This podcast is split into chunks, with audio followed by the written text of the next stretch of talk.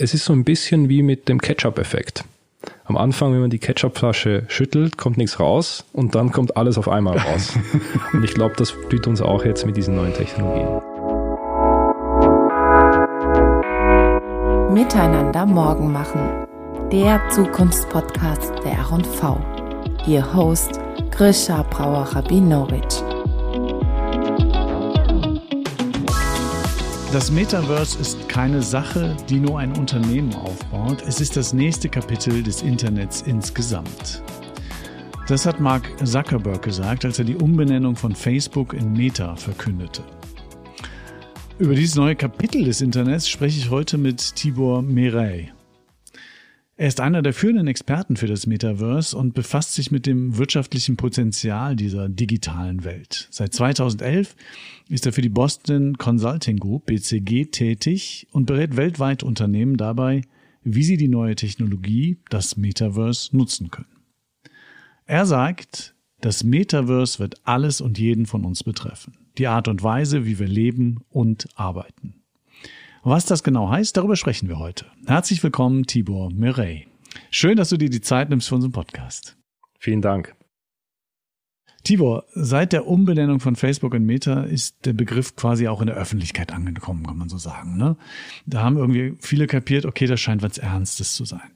Kannst du den Zuhörerinnen und Zuhörern kurz erklären, was wir uns eigentlich darunter vorstellen müssen? Gerne. Und ich möchte dabei auch gleich sagen, dass Metaverse herzlich wenig mit Meta als Company zu tun hat. Also Verwechslungsgewahr herrscht, aber die kann ich jetzt hoffentlich aufklären. Metaverse besteht aus zwei Wortteilen. Zum einen das griechische Wort Meta für jenseits, also jenseits von unserer Welt, und Verse von Universe, also von Universum, ein Universum jenseits von unserer Welt. Wie kann man sich das vorstellen? Zum einen haben wir die Dimension, dass wir virtuelle Welten sehen werden, in denen wir uns dreidimensional bewegen können, treffen können, Dinge kaufen, verkaufen können, aber auch unter uns unterhalten lassen können, arbeiten können.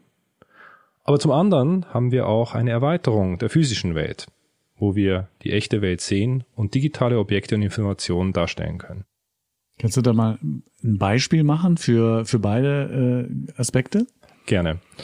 Wo heute beispielsweise gerade dieses Thema Virtual Reality, also rein virtuelle Welten, in der ich mich auch abkapsle von der echten Welt, verwendet wird, ist im Bereich Training. Es gibt eine Firma in den USA, die nennt sich Striver, die hat schon über eine Million Menschen in VR trainiert. Das eignet sich besonders gut für Anwendungen, wo ich eben Mühe habe, Dinge in der echten Welt zu trainieren. Beispielsweise trainiert auch die Vereinten Nationen Kriseninterventionsteams in Krisengebieten virtuell, bevor sie Menschen in Krisengebiete schicken. Ah, das heißt, die gehen wirklich richtig in die virtuelle Welt und spielen das, als ob sie jetzt ihren Einsatz in der Krisenregion hätten. Ganz genau. Weil das ist etwas, das kann ich in der echten Welt halt nicht trainieren oder nur mit PowerPoint. Aber wenn ich schon einmal im Krisengebiet war, mit dem emotionalen Stress vielleicht auch gerade einen Angriff miterlebe, das ist etwas, wo ich mich wirklich vorbereiten kann, dass falls es, so Gott will hoffentlich nie passiert, aber falls es doch passiert, ich schon darauf vorbereitet bin. Mhm, okay, das ist die eine Seite. Ähm, und das andere, ist das diese Verlängerung der, der realen Welt oder ist das, das ist so diese rein virtuelle? Rein virtuelle. Und wenn du sagst, ist es die Verlängerung der, der äh, realen Welt, was, was muss ich mir da vorstellen? Eines der einfachsten Beispiele, was viele der Zuhörerinnen und Zuhörer heute schon nutzen, ob sie sich dessen bewusst waren oder nicht, ist das Thema zum Beispiel Snapchat oder TikTok oder Instagram-Filter. Ich kann also durch mein Handy bereits in die echte Welt virtuelle Filter anwenden. Und so haben wir heute schon über eine halbe Milliarde Menschen, die Tag ein, Tag aus sich mit Augmented Reality befassen da ich nicht auf TikTok bin. Erklär mir das, wie, wie funktioniert es, dass die virtuelle Welt ich mit der realen Welt da vereine sozusagen oder, oder nutze? Man muss ja so vorstellen, ähm, man hat heute die Möglichkeit, ja Videos aufzunehmen in diesen Plattformen und da kann ich Filter draufsetzen. Und diese Filter geben dir dann beispielsweise eine neue Frisur oder äh, ob du dich vielleicht anders schminken möchtest oder auch ob du dann 20 Jahre jünger oder älter aussehen willst. Das ist quasi Live-Bildbearbeitung, wenn man so will. Live-Bildbearbeitung, wo die Kamera sozusagen dann dieses Portal ist in diese Augmented Reality. Aha, okay. Eigentlich noch das, was man so aus Videokonferenzen kennt, wo man sich einen anderen Hintergrund bastelt. Ganz genau. Das im Live, im Video, so dass man, okay, alles klar. Das ist auch Teil dessen, okay. Und dann habe ich mal gehört, äh, man kann zum Beispiel auch, ähm, wenn man Reparaturanleitung hat, sich virtuell auf dem Bildschirm das Modell zeigen lassen und mit der Kamera erkennt es das dann. Sowas, gehört sowas auch Das dazu? gehört auch dazu. Das eine ist, äh, ähm, ich kann auch ein anderes Beispiel geben. Es gibt eine App zum Lego-Spielen. Die heißt Brickit. Die verwende ich, um mit meiner vierjährigen Tochter Lego zu spielen. Und damit leere ich erstmal die Lego-Box aus. Ich scanne die. Die App erkennt jeden einzelnen Stein und schlägt mir dann auf Basis der 200 Steine, die da liegen, über 100 oder 150 Anleitungen vor, die ich zusammenbauen kann. Und so kann ich quasi auch die echte Welt in die digitale überführen und es zeigt mir dann sogar, das hätte ich mir als, als ich vier Jahre alt war auch gewünscht, wo welcher Stein in dem Haufen genau drin ist. okay. Also wir sehen heute schon über das Handy einen Zugangspunkt in diese neue Welt. Und was jetzt noch dazukommen wird, ist eben das Thema, dass ich über Brillen auch da Zugang finde.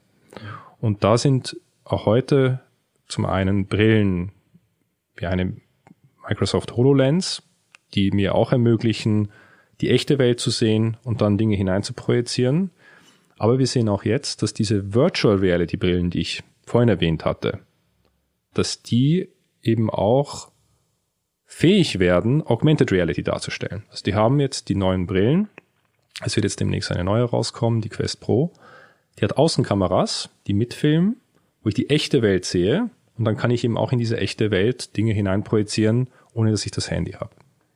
Das klingt jetzt alles ein bisschen anders als das, was man so, ich sag mal, populär unterwegs draußen hört, dass, dass äh, das Metaverse eigentlich was ist, wo man komplett eintaucht und, und wo man Häuser kauft und irgendjemand hat schon Grundstücke gekauft und da muss, kann man sogar Geld lassen und sowas alles. Das hast du jetzt gar nicht erwähnt. Ist das, ist das nur eine Spielerei oder ähm, ist das ein ernstzunehmender Punkt?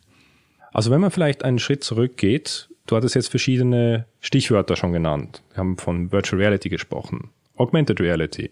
Du hast jetzt das Thema Kaufen, Verkaufen von digitalen Gütern gesprochen. Wir haben in unseren Analysen gesehen, dass wir eigentlich drei unterschiedliche Technologiebereiche haben, die gerade zur selben Zeit zusammenkommen. Das eine hatte ich schon erwähnt, diese sogenannten immersiven Technologien, wo man sich in andere Welten hineinbegibt, entweder sozusagen mit dem kleinen C, wo ich die echte Welt noch sehe, oder dann komplett virtuell äh, mich, mich in diese Welten begehe. Wir haben auf der anderen Seite haben wir, was man unter dem Stichwort Web 3 zusammenfasst. Das ist also vor allem dadurch getrieben, dass wir jetzt die dritte Iteration des Internets haben. Also ich erinnere mich noch, als ich in der Schweiz, wo ich aufgewachsen bin, das Web 1.0 hatte, als mein Vater den Macintosh 2 äh, angeschlossen hatte und ich dann ähm, immer mit meiner Mutter diskutieren konnte, ob sie telefonieren oder ich ins Internet durfte. das war die erste Version des Internets. Das war quasi, man konnte nur Dinge lesen, diese Webseiten waren nicht sehr dynamisch. Dann kam die zweite Iteration mit Social Media, Lesen und Schreiben. Und mit dem Web 3, mit der dritten Iteration, können wir Dinge auch besitzen. Und das ist dann getrieben durch die Blockchain, die es uns eben erlaubt, diese digitalen Besitzgüter auf eine dezentralen Art und Weise zu hinterlegen. Und das ist der zweite Technologieblock. Also erster das Thema immersive Technologie, zweiter das Thema Web3. Und das jetzt noch das dritte dazu kommt, sind solche sogenannten Meta-Welten. Also wirkliche Plattformen, wie beispielsweise Fortnite oder Roblox, wo aus der Spieleindustrie sich Hunderte, Tausende, irgendwann Millionen Spieler gleichzeitig tummeln können. Und das ist so diese dritte Art der Technologie, die jetzt auch eine gewisse Überlappung findet. Gewisse davon sind in Virtual Reality, gewisse sind eher zweidimensional, gewisse davon erlauben es dir, Dinge zu kaufen und zu verkaufen auf der Blockchain. Und da erleben wir gerade diese drei Themen, die zusammenkommen. Ich kann nicht beurteilen, ähm, wie, ob das Metaverse kommt, wie erfolgreich es ist, wie lange es dauert. Mir fällt nur immer ein, es gab doch schon mal so ähnliche Versuche, das nannte sich mal Second Life Ist, wenn ich, wenn ich dich so reden höre, habe ich das Gefühl, das war dieser dritte Punkt eigentlich mhm. mehr oder weniger, war vor allen Dingen Second Life. Ne? Ja. Ähm, ist die Technologie jetzt so weiter fortgeschritten, dass jetzt die Chance ist, dass Metaverse wirklich zu einem bedeutenden Faktor wird oder die Zukunft wird? Ähm, oder woran machst du, machst du fest, dass das nicht scheitert? Also du hast absolut recht. Äh, wir hatten gewisse Elemente von dem, was ich schon geschildert habe, schon vor langer Zeit. Wenn ich das Thema Virtual Reality nehme, gab es schon 1936 den ersten Virtual Reality Simulator von Web, der sozusagen einen Flugsimulator gebaut hat, hydraulisch, 1936. Also viele dieser Themen sind nicht neu. Was jetzt neu dazu kommt, ist eben diese Dimension der Immersion, also dass ich mich wirklich in drei Dimensionen in diese Welten begeben kann. Das war beispielsweise bei Second Life noch nicht der Fall. Und das macht was mit einem. Also ich kann es den Zuhörerinnen und Zuhörern nur empfehlen, das einmal auszuprobieren. Weil wenn man einmal in Virtual Reality Dinge ausprobiert hat, das kann anfangen, irgendeine Reise zu machen äh, in ein fernes Land oder äh, mit, mit Wahlen zu schwimmen oder auch so blöd es klingt, einfach auf einer Planke über einem Wolkenkratzer rauszugehen, dann wird man echte Höhenangst spüren, auch wenn man zu Hause gerade auf seinem gemütlichen Teppichboden steht. Also das ist ein unglaublicher Unterschied, dieses Thema Immersion. Und das zweite Element ist eben dieses Thema Web 3 mit der Blockchain, wo ich dann eben solche digitalen Güter nicht nur innerhalb von Second Life besitzen kann und sonst eigentlich eigentlich gehören tut's mir nicht wirklich, weil wenn Second Life zusperrt, dann hat auch mein Lindendollar oder wie die Währung hieß auch keinen Wert mehr. Aber wo ich auf der Blockchain das mitnehmen kann und auch woanders wieder einsetzen kann. Vielleicht sollten wir einmal kurz sagen, Blockchain ist eine sehr komplizierte Technologie, die wir jetzt hier besser nicht erklären, wie man äh, Besitz im äh, quasi im Internet, dass es immer geklärt ist, wer wem was gehört. Ne? Kann man das so sagen? Also ich würde äh, versuchen zu simplifizieren. Wir haben traditionell zentrale Systeme, wo Informationen auf einem Server abliegen. Und dieser Server steht irgendwo und der gehört irgendwem. Und wenn dieser Server geknackt wird, wenn die Passwörter geknackt werden, dann ist das zentral, quasi wie wenn alle Eier in einem Korb sind, ist alles offen und, und man hört ja auch immer wieder solche Fälle. Eine Blockchain ist eine dezentrale Art und Weise, Dinge zu organisieren, wo eben in Tausenden oder gar Millionen von unterschiedlichen Rechnern eine zentrale Blockchain oder ein zentrales Register geführt wird, wo mit jedem neuen Block dieses Register erweitert wird. Aber alte Blöcke bleiben für immer bestehen. Das hat insofern auch den Charme, dass ich diese Blockchain nicht hacken kann, weil ich müsste die, aller diese tausenden Rechner gleichzeitig knacken, um dann die ganze Blockchain, könnte ich einen Block ändern, aber man würde draufkommen, könnte den wieder quasi überschreiben und dann kommt der nächste. Ich glaube, das war eine gute Erklärung. So eine gute Erklärung habe ich noch nie gehört. Das verstehe, also es ist wirklich nicht einfach zu verstehen. Ja, äh, das äh, fand ich super. Jetzt wollen wir es mal konkret machen. Also du hast vorhin das gute Beispiel gesagt, die, ich glaube, die UNO war es, bereitet, äh, bereitet zum Beispiel sich darauf vor in Kriegsgebiete. Jetzt bin ich nicht bei der UNO, ich muss, bin kein Soldat, ich muss sowas nicht machen. Für wen ist es jetzt eigentlich im Moment relevant? Weil das, was du vorhin gesagt hast, es macht mit jemandem was, wenn man virtuell auf eine Planke aus dem, auf dem Hochhaus rausgeht. Das ist ja schön und gut, aber das nützt mir ja noch nichts außer Spaß, sage ich jetzt mal etwas überspitzt. Ja? Aber für wen ist es relevant und wie kann sich, wie wird sich das entwickeln, dass es unsere Wirtschaft, unser, unser Leben auch tatsächlich verändern wird? Wo ist da der Zugriff sozusagen? Das ist eine sehr große Frage und ist ein bisschen ähnlich wie wenn man 1994 äh, mich gefragt hätte, für wen wird das Internet relevant sein? Weil so, wir messen das in Internetzeiten, das Metaverse ist in etwa dort, wo das Internet 1994 war. Wir kommen jetzt bald ins 95. Die Beispiele sind sehr unterschiedlich. Ein Beispiel, was mir gut gefällt, ist das Thema, wo habe ich vielleicht komplexe Sachverhalte oder wo möchte ich Leuten Dinge vermitteln, die eben sehr schwer zu vermitteln sind, entweder über Zoom oder selbst in der echten Welt. Es gibt ein Beispiel von ähm, einem Pharmaunternehmen, das nutzt Virtual Reality, um Ärzten zu ermöglichen, seltene Krankheiten ihren Patienten zu erklären. Weil das eine Krankheit ist, die so komplex ist, dass selbst die behandelnden Ärzte sich schwer tun, das dem Patienten zu erklären. Was die gebaut haben, ist quasi in Virtual Reality, dass sie mit dem Patienten in das Innere von einem Blutgefäß gehen, wo sie im Innern des Blutgefäßes erklären, wie diese Krankheit funktioniert. Was ein Thrombozyt ist, was ein Leukozyt ist, welches Enzym von dem Medikament wie wirkt. Und das hat dazu geführt, dass diese Patienten einfach besser verstehen, was mit ihnen los ist. Und das könnte ich in der echten Welt fast nicht so rüberbringen. Das ist natürlich ein super Beispiel. Das versteht man ja sofort. Okay. Also das, das, das gibt's ja auch schon damit. Ja, das heißt, wir bewegen uns da, ohne dass wir jetzt darüber das groß mitbekommen, in Schritten, Unternehmen und so weiter rein. Wie ist es denn, wenn wir, wenn wir jetzt überlegen, wie, wie relevant ist es für Unternehmen jetzt schon? Du berätst ja Unternehmen für BCG, äh, die sich mit dem Thema beschäftigen wollen. Ähm, wie relevant ist es? Ähm, kann da jetzt jedes Unternehmen starten? Wie, wie du es auch erwähnt hattest, wir beraten Unternehmen dabei. Interessanterweise könnte ich dir jetzt gar nicht sagen, die Industrie ist die Vorreiterindustrie. Wir beraten Industriegüterunternehmen, Konsumgüterunternehmen, Telco-Unternehmen, Technologieunternehmen, Versicherungen, ganz breite Vielfalt von Unternehmen. Ich würde die Art von Unternehmen in zwei Gruppen unterteilen. Es gibt zum einen die Bauer des Metaverses. Also die Unternehmen, die sagen, ich baue an dieser Zukunft mit und ich baue auch die Infrastruktur, die dazu gehört. Klassischerweise sind das Technologieunternehmen, Telco-Unternehmen, vielleicht auch Medienunternehmen oder Unternehmen, die sagen, sie haben vielleicht diese Web 2.0 Welle verschlafen und wollen jetzt vorne mit dabei sein, wenn sie bei Web 3.0 sind. Also die Bauer. Und dann gibt es diejenigen, die nehmen wir auf Neudeutsch die Adopter, also die das einfach übernehmen, die darin Dinge und, äh, und Experiences aufbauen. Und das ist relevant für dieses Unternehmen.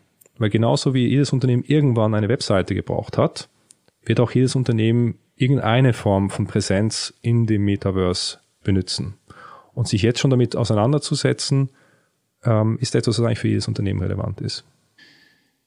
Okay, ich, Metaverse, du hast das ja so vorhin so super erklärt mit, mit den drei verschiedenen Technologiebereichen, die auch, die auch da jetzt zusammenkommen. Ich habe so ein bisschen den Eindruck, dieser Begriff macht für viele das eher nicht so greifbar, weil das jetzt wie so eine große Bedrohung da am Welt, wir sind alle plötzlich irgendwann virtuell ist. Ähm, was muss passieren, damit, damit die Akzeptanz steigt? Oder glaubst du, dass das einfach ein natürlicher Prozess jetzt ist? Am Ende des Tages muss man es, glaube ich, konkret machen für jeden und jede Einzelne. Und das passiert eigentlich immer dann, wenn man einen Anwendungsfall hat. Also wenn man weggeht nur von einer Technologie, weil eine Technologie ist immer abstrakt. Virtuelle Realität ist abstrakt. Blockchain, auch wenn ich es jetzt versucht habe, es ist und bleibt abstrakt. Es wird dann konkret, wenn ich einen Anwendungsfall finde für den Einzelnen. Der Patient, der plötzlich versteht, was mit ihm los ist, weil er in einer Virtual Reality Erfahrung war. Ähm, der Soldat oder der, der NGO-Mitarbeiter, der vorbereitet ist auf das, was ihn erwartet in einem Krisengebiet.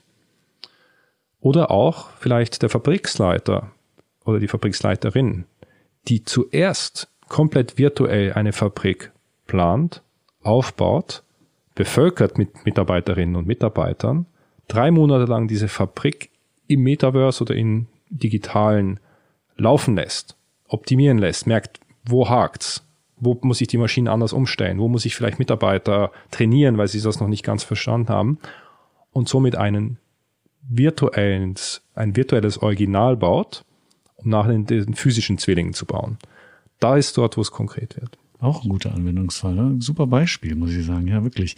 Ähm, das wird nämlich dann auch klar, ja, ähm, dass das wirklich ein riesiger Fortschritt auch ist, ohne dass es bedrohlich wirkt. Ähm, Apropos bedrohlich, beziehungsweise wo sind denn, gibt es denn Risiken auch in deinen Augen? Ähm, neue Technologie, es gibt ja genug Leute, die auch immer Angst davor haben. Es gibt absolut Risiken. Eine Technologie ist, wie du es richtig gesagt hast, genau das, eine Technologie. Was die Menschen damit machen, das obliegt den Menschen. Und all das Gute und das Schlechte des Menschen wird auch in diesen Technologien die Möglichkeit haben, sich auszuleben. Ich gebe ein Beispiel wir haben ja in vielen Bereichen und auch in vielen Ländern das Problem, dass ich gar nicht offen reden darf, was meine politische Meinung ist. Jetzt ist es so, auch in anderen Ländern, man muss gar nicht so weit gehen, kann ich dann immer noch sagen, ich unterscheide, was ich jetzt in Social Media poste und was ich dann quasi, wenn ich das Handy ausschalte, zu Hause am Küchentisch bespreche. Aber was passiert, wenn diese Küchentischsituation auch ständig in irgendeiner Form Metaverse stattfindet? Wenn da mitgefilmt wird, wenn digitale Objekte oder Personen mit dabei sind, wie kann ich garantieren, dass dort nicht auch noch irgendein Autokrat oder eine andere Regierung oder wer auch immer mithört? Das wird eine ganz neue Form von Privatsphäre benötigen und wahrscheinlich auch neue technologische Lösungen dafür. Okay, also die große Gefahr, Datenschutz bzw. persönliche Freiheit, die wir haben, irgendwie auch mal Technologie beiseite zu legen und ganz für uns zu sein. Wenn du im virtuellen Bereich bist, bist du natürlich mittendrin und mhm. wer weiß, wer dann sozusagen zuhört, wer dich überwacht. Okay, verstehe. Ich will, ich will das jetzt nicht zu, zu vertiefen, weil das Thema Überwachung und wer hört zu, ist ja immer das, das er, erbost viele, ja. Ähm, insofern, ähm, aber glaube ich, ist klar geworden. Jetzt hast du gerade schon gesagt, andere Länder angesprochen. Wir sind, glaube ich, in Deutschland noch nicht ganz so weit, was das Metaverse angeht. Wenn ich es richtig gelesen oder verstanden habe, ist, sind die USA und auch China deutlich weiter. Äh, wie, wie ist das in Deutschland? Wie sind wir aufgestellt? Ähm, oder ist das so früh, wo hast du gesagt, wir sind viel wie vier, Internet 94, haben wir noch genug Zeit auch in Deutschland, wir hingen noch nicht hinterher. Ja, das ist halt so ein bisschen äh, das, die Zweischneidigkeit. Wir sind zum einen, sind wir noch so früh, dass wir es jetzt noch nicht wirklich spüren, dass wir zu spät dran sind. Keine Firma ist 1995 bankrott gegangen, weil sie 1994 noch kein Digitalisierungsprojekt gemacht hat. In den Nullerjahren, je nach Branche, sind die Medienunternehmen, die nicht digital wurden, sind pleite gegangen. Und inzwischen ist eigentlich jedes Unternehmen damit konfrontiert, dass wenn es nicht mit der Digitalisierung Schritt hält, abgehängt wird. Also die Auswirkungen, zu spät dran zu sein, spüren wir noch nicht heute. Wir werden sie aber dann in der Zukunft spüren. Ich glaube, es ist immer schwierig, das auf ein ganzes Land zu verallgemeinern. Natürlich, was die Infrastruktur anbelangt, das ist nicht neu. Auch da muss viel getan werden, um das überhaupt zu ermöglichen. Aber es gibt auch wirklich Chancen. Eine Anwendung, die in Deutschland sicher sehr stark ist, das ganze Thema Industrie und Mittelstand. Und gerade diese Technologien haben neue Chancen für die Industrie und den Mittelstand. Und ich glaube, es ist nicht zufällig, dass Siemens beispielsweise einer der ersten Partner von dem Omniverse ist. Omniverse ist quasi der Anlauf von Nvidia, ein Tech-Gigant aus dem Silicon Valley, das Metaverse für die Industrie zu bauen. Und da sind auch die deutschen Unternehmen schon heute mit dabei. Glaubst du, dass das Metaverse in seinen verschiedenen Ausprägungen am Ende ähm, einen großen Schub auch bringen kann, große Chancen hat, auch wirtschaftlicher Art, vielleicht Wachstumsschub oder sowas? Also ich glaube auf jeden Fall, dass es da ein, eine Riesenpotenzial gibt. Weil wir in dem Metaverse, ja, wir haben diese Möglichkeit, die physische Welt zu erweitern. Aber wir können sie auch endlos vervielfältigen. Wir können, wenn wir jetzt ein neues Hochhaus bauen, theoretisch sagen, 100 Stöcke gibt's in echt, aber es gibt 1000 Stöcke in der Metaverse-Version davon. Also generell bietet die Digitalisierung und das Metaverse eine viel größere Möglichkeit, als es uns durch die physische Welt äh, gegeben ist. Am Ende des Tages kann ich nicht sagen, was ist jetzt die Killer-Applikation. Genauso wie ich 1994 das iPhone nicht vorhersagen konnte. Aber wir werden in den nächsten Jahren immer mehr einzelne Taschen finden, wo solche Applikationen relevant werden und die werden uns eben in dieses Metaverse begleiten. Mhm. Ich muss die eine Frage noch stellen. Muss die virtuelle digitale Welt auch so versichert werden wie die reale? Du hast ja selber ja, Versicherungsunternehmen schon. So, so ist es. Ich meine, was, was ich da vielleicht auch noch ähm, loswerden möchte. Eine Versicherung verkauft ja nicht Polizen. Eine Versicherung verkauft psychologische Sicherheit. Und das ist ein absolut elementares Bedürfnis, was gerade jetzt in diesem wilden Westen vom Metaverse und Web 3 ja unglaublich wichtig ist. Menschen wissen noch nicht, was das genau ist. Menschen haben vielleicht schon Geld verloren mit Krypto. Die wollen nicht, dass dann irgendwelche digitalen Tokens, die sie vielleicht irgendwann von ihrem Arbeitgeber dann kriegen oder so, dass diese verloren gehen können und so weiter. Und hier diese Rolle einzunehmen, psychologische Sicherheit den Menschen anzubieten, mitzugeben, was vielleicht auch neue Produkte bedeutet. Das ist eine elementare Funktion, die Versicherungen auch hier übernehmen können. Mhm. Werde ich mal so weitergeben. Aber hier geht's ja nicht um die R&V und die Versicherung. Ähm, Tibor, also ich glaube, wir könnten hier noch stundenlang weiterreden, weil ich glaube, man merkt richtig, du, du lebst auch schon das Thema, du bist da total drin und äh, ich finde es toll, wie du das so beispielhaft erklären kannst. Ich habe noch zwei Fragen an dich. Äh, eine, eine persönliche äh, zuerst. Du hast ja eigentlich in deiner ganzen Karriere bei BCG immer mit Zukunftsthemen beschäftigt, immer mit Technologien beschäftigt. Woher nimmst du diese Lust auf dieses Thema? Also was treibt dich da an? Ich bin am Ende des Tages, bin ich, glaube ich, ein Optimist. Ich glaube immer daran, dass eben diese Technologien mehr Chancen als Risiken bieten. Und das ist etwas, was mich einfach antreibt, wo ich auch selber dran Spaß habe. Und ich habe glaube ich, das Privileg, dass ich mich jetzt in meiner Arbeit mit Dingen beschäftige, die mich auch in meiner Freizeit eigentlich immer interessiert haben. Und ich spiele zum Beispiel auch meine Freizeit dann in Virtual Reality Golf mit meinen zwei Brüdern. Der eine sitzt in San Francisco, der andere in Zürich. Und das und ist dann, in Wien, ne? Und ich in Wien. Ich in Ja, Wien. Genau. auch, ne? Okay. Und was ich aber sagen kann, ist, der Frust, nicht einzulochen aus nächster Nähe, ist genauso real, egal ob ich in VR bin oder im echten Leben. Okay, also das heißt, du nutzt Virtual Reality, du nutzt das Metaverse auch schon persönlich für dich. Ab, absolut. Also einerseits äh, spielerisch.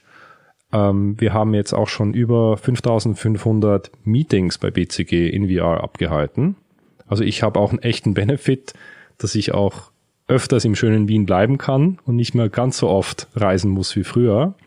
Also auch hier gibt es neue Möglichkeiten, wo ich vielleicht früher gesagt habe, entweder Zoom oder Reisen, wo ich jetzt noch eine Mitteloption habe und sage, vielleicht machen wir es im Metaverse. Okay, und da bist du tatsächlich in 3D schon unterwegs, das gibt's alles schon, ja? So ist es. Und der Avatar, der sieht immer echter aus. Okay, den kannst du selber gestalten, ja? Den kann man selber gestalten, ja. Der Blick in die Glaskugel. Wann glaubst du, wird es ganz normal sein, dass wir uns äh, zum Gespräch wie diesem einfach im Metaverse verabreden? Wann ist das soweit? Einfach Schätzung. Also ich glaube, dass es, ähm, ich sage mal, den, den spätesten Zeitpunkt und den frühesten Zeitpunkt. Ich glaube, dass wir noch innerhalb von dieser Dekade, also vor dem Jahr 2030, wird das ganz natürlich sein, so etwas auch im Metaverse machen zu können. Das wäre schnell. Gefühlt für mich jetzt. Das ist, äh, das ist auch schnell. Aber es ist so ein bisschen wie mit dem Ketchup-Effekt. Am Anfang, wenn man die Ketchupflasche schüttelt, kommt nichts raus und dann kommt alles auf einmal raus. und ich glaube, das blüht uns auch jetzt mit diesen neuen Technologien. Also du meinst, die kommen dann, wenn sie, die kommen dann plötzlich ganz schnell auf uns zu. Also Das, die kommen auf uns zu. Es kommt in, in Stück, in Stücken. Wir haben heute unter den Gamern haben wir heute eigentlich schon alle Zutaten beieinander. Da haben die Leute die Hardware, es gibt die Spiele, es gibt die Nutzer, die da die Early Adopter sind. Da haben wir schon eigentlich eine kritische Masse. Die nächste Welle wird aus meiner Sicht im B2B-Bereich sein, also im Geschäftskundensegment. Das so ein bisschen wie mit dem Mobilfunk in den 90ern. Das waren auch die Geschäftsleute, die man mit den dicken Nokia oder, oder Motorola-Knochen oder Autotelefon äh, hat rumfahren und rumgehen sehen. Und dann hat es gedauert, bis das günstiger wurde, kleiner wurde, bis die Telefone mehr Features hatten und dann kam die große ähm, Welle, sozusagen der Ketchup-Effekt auch in der breiten Masse. Und das beobachten wir jetzt gerade. Wir sind mitten in der, in der Geschäftskundenwelle. Wie gesagt, es kommt jetzt bald das nächste Device von Meta raus, andere Devices von Apple für nächstes Jahr geplant. Und dann mit den nächsten Generationen wird es dann auch Einzug halten.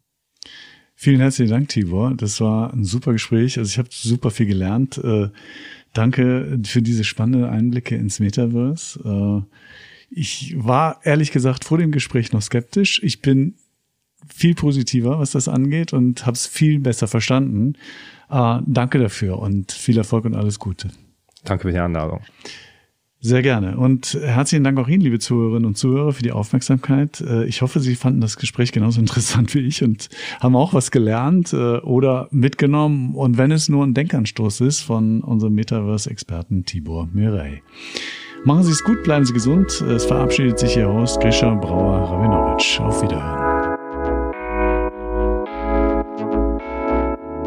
Weitere Informationen und alle Links zu dieser Podcast-Folge finden Sie in den Show Notes. Wenn Sie uns Feedback geben wollen, Fragen zu diesem Podcast haben oder uns einen Gast oder ein Thema vorschlagen möchten, dann können Sie uns gerne eine E-Mail schreiben an g-podcast.ruf.de. Abonnieren können Sie unseren Podcast Miteinander morgen machen auf Apple Podcasts, Spotify und allen weiteren gängigen Podcast-Plattformen. Wir freuen uns über Ihre Bewertungen.